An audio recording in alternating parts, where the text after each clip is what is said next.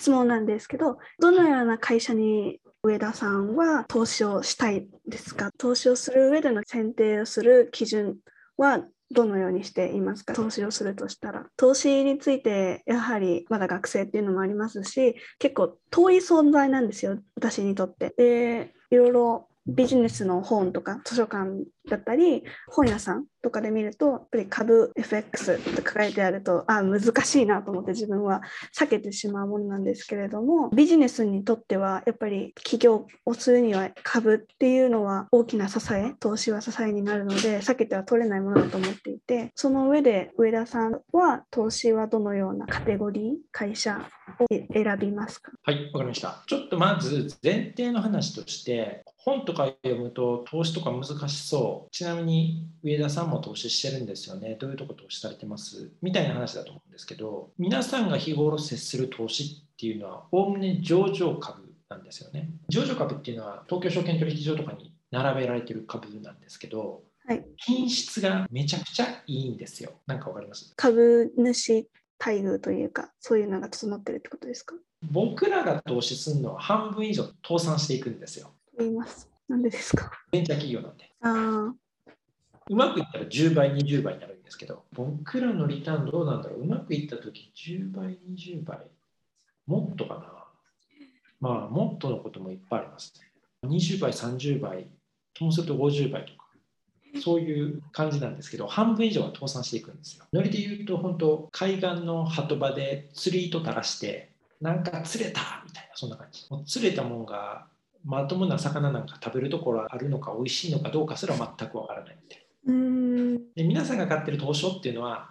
百貨店の近い地のデパ地下で売ってる魚みたいなもんで。外れはないですね。外れない。いやもちろんいやこれ800円で買った割にはちょっといまいちゃなみたいなのあるかもしれないけどおおむね外れはない。です、そういう意味ではほぼリスクを感じず上場株は買っていいと思います、っていうか今すぐ SBI 証券とか立ち上げて口座作って株した方がいいです。もちろんね、自分のお金の全額を投資するとかじゃなくて、ミニマムでも10万ぐらいから投資できると思うんで、あとミニ株、最近ちょっとずつ増えてますけど、もっと安い株式もあるんで、そっちでもいいですけど、まあまあ普通の株式買っていいんじゃないですか、10万ぐらいで。素人がやっても、その10万が上下動して5万になったり15万になったりしますけど、まあどうだろうな、10万が1年経っていろいろ売ったり買ったりしても、7割ぐらいの確率で半分は残ってんじゃないですか。どんだけ下手で。基本は儲かると思いますけどね。儲かるってそこまで儲からないと思いますけど、そんなリスクないですよ。上場企業のものはないです。はい、僕ら上場審査を通すのに、つまり上場させる未公開企業に投資をして上場させるんですけど、上場するプロセスっていうのはめちゃくちゃ大変で、例えば社長がいきなり死んじゃっても大丈夫か、この会社はとか、ビジネスモデルがどれだけ安定してて、利益はどれだけ安定的に出てくるかとかいろんなチェックポイントを超えて初めて上場できるんで逆に言うと上場してる会社はすごく安定性が高いっていうですね、うん、で本当に投資とか簡単にできるのでそして簡単に社会参加できるし株主総会にも行った方がいいと思うのでちなみに小学校1年生と小学校4年生の子供がいるんですけどそれぞれに口座作ってそれぞれに株買わしてでどこの株買うって言ったらイオンっていうじゃあイオン買おうかっつってイオンの株買って株主優待券とかもらってちょっと事業があるんであれですけど株主総会もあったら一緒に行こうかなとかって思ってるんですけど僕の感覚はそんなもんですけどとりあえずそれぐらいやってた方がいいんじゃない？上場企業のものだったらいろいろ積極的にどんどんやっていった方がいいってことですか？うん、とりあえずね、上場株の株を運用して、大金持ちになれますかみたいな、そういう話じゃなくて、ビジネスに興味あるんやったら、それぐらいまずやってみてもいいんじゃないですかっていう。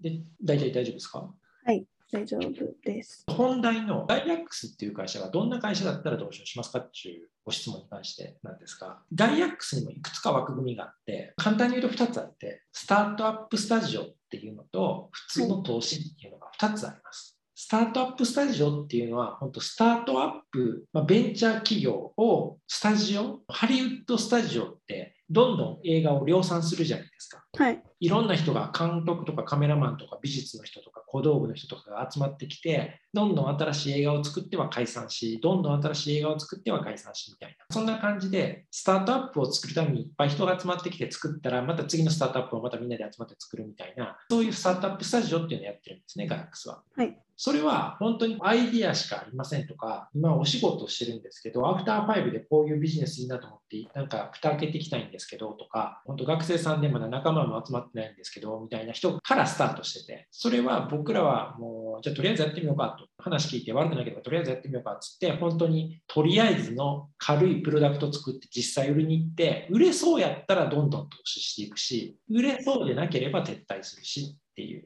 まず市場の蓋を開けるっていうのを結構早期にやってきます。で、そっちの方は、やっぱ来ていただく人の地頭の良さっていうのは重要ですけど、究極的に言えば、いやもうどうしても僕社長ちょっと無理だと思いますって社長もこっちも用意することもあり得ると思ってるんで、あんまり何も通ってませんっていうのがそっちですね。で、普通の投資の方は、これはこれで普通に投資してて、例えば、うちが投資してる先とかだったら、例えばタイミーっていうサービスとか分かりますかね？ごめんなさい、わからないです。短期隙間時間のアルバイトみたいな、そういうサービスあ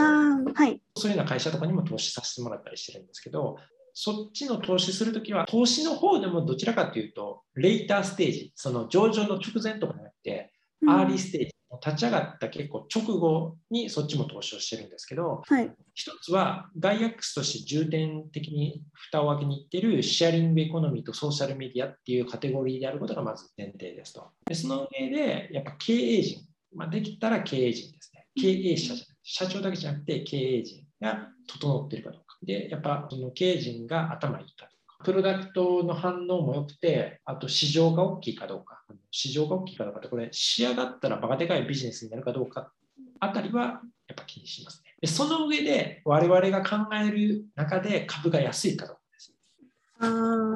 めっちゃいい経営陣でめっちゃいいプロダクトでマーケットもめっちゃ大きそうだけどめっちゃ高かったらやっぱ買えないので、はい、そうですね。そこら辺を見ながら投資をしてるっていう感じですね。かりました。学生時代からまた、まあ、学生じゃなくてももっと20代会社入ってすぐとかいう若い頃からやっぱり投資はどんどんやっておく方がいいですかね。投資に人生をかけようと思ってるわけでもないのに人生の大部分をかける必要はないと思うんです。経験としてねやった方がいいと思います。でそれはいつかっつったら社会人じゃなくて学生時代にやる。学生これ別の例えですけど若者から僕って海外旅行行った方がいいですかねって言われたら何て答えますあ私が聞かれたらですか？そう海外旅行行った方がいいと思いますって答えますね。それ社会人になってからですかねって言われたらああ、若ければ若いうちに経験としてというふうに答えますね。ということは僕は1年間のうち300日は海外にいた方がいいってことですかって言われたら、まあ、それはまた別ですよね。そうですね。とりあえず何回か海外旅行行くのはとりあえず行った方がいいんじゃないって感じがしません？はい。それは思います。はい。人生をかけるかどうかはまた別の話で、上場株もそんな感じです。うん若いうちとかはやっぱり上場株をやってビジネスの仕組みというかお金の仕組みというかそれをどんどん経験として学ぶ学びながらやっていくややりながら学んでいった方がいいっていうことですか？ね。そうですね。上田さんも実際にやられてきたんですか？いや僕の時はねここまで簡単じゃなかったんであ社会人ですね。やっぱり仕組みとしてもどんどん新しくどんどんいろんな人がやっていけるようにっていうので変わってきているんですか？変わってますよ。今ネットで5分ぐらいしたらもう投資終わってますよ。あ、そうなんですか。はい、もう超簡単ですから。うんまあ、5分は無理かな。住所確認が必要かな。ちょっとわかんないけど、まあ、でもかなり簡単ですよ。うん、昔と比べて。うん、なるほど。少し投資と変わってしまうかもしれないんですけど、はい、クラウドファンディングについてはどう考えですか？クラウドファンディングっていうのはいくつかの総称なんですね。うんはい、一つは例えば何かプロダクトを作ろうと思った時に頑張って作っても最初作るだけで例えば500万すると。でたくさん売れたら採算あるけど1個しか売れんかったら大赤字みたいなあるじゃないですか、うんはい、その時にクラウドファンディングっていうスキームを使うケースがあって1000個受注来ればこれ作りますけどみんな欲しいですかって聞いて1000個受注が来たら初めて1000個分の代金が入ってきてそれで物を作って納品するっていうリスクを先送りできるっていうのがクラウドファンディングの一つのやり方なんですね。はいこういうタイプのクラウドファンディングは、例えばマクアケとか、レディーフォーとか、キャンプファイアとかもそういうケースも多いですけど、はい、そういうのがあります。で、他に株式とか不動産投資のクラウドファンディングがあって、ガイアックスが投資するような会社に対してネット上で投資家を募ってみんなで投資をするっていうタイプのクラウドファンディングもあります。なるほど。それはもうリターンが来るかどうかわかんないですね。すごいチャレンジング。一つ目のクラウドファンディングは単に物を買う話なんですよ。要は e コマースと一緒。株式市場と Amazon とどっちが近いですかって言ったら Amazon の方が近いです。うんそれで言うと Amazon とか楽天と一緒で物を買うだけなんで。二つ目の不動産投資とか未公開企業への投資のクラウドファンディングは非常にリスクが溢れるクラウドファンディング。それは結構個人的にやるのは難しいものですかね？あいやいやいや、個人的に知り合いの会社にあ個人あ、的に出資するに比べたら全然楽です。まあ、楽の意味はやっぱ一口がちっちゃいですよね。5万とかでできるんで。ああ、なるほど、なるほど。はい。だから、まあ、とりあえずやってみたらいいんじゃないですか。ただうん、株式のクラウドファンディングはあんまり得するとは思わないですけどね。やっぱリスク大きいです。クラウドファンディングでリスクは出演者の方が。クラウドファンディング自体がリスクを抱えてるとは思いませんけど、株式に関して言うと、まだあんまり美味しくないなと思いますね。うん。不動産は悪くないんじゃないですかね。うん未公開企業のいい会社っていうのは、ベンチャーキャピタルが積極的に投資してくるので、無理してクラウドファンディングでお金集めてないんですよね。なので、いい会社に当たる確率が統計的に見れば少ないんじゃないかなと思っちゃいます、ね。とうございました。私からの質問は以上です。はい、どうもありがとうございましたありがとうございました。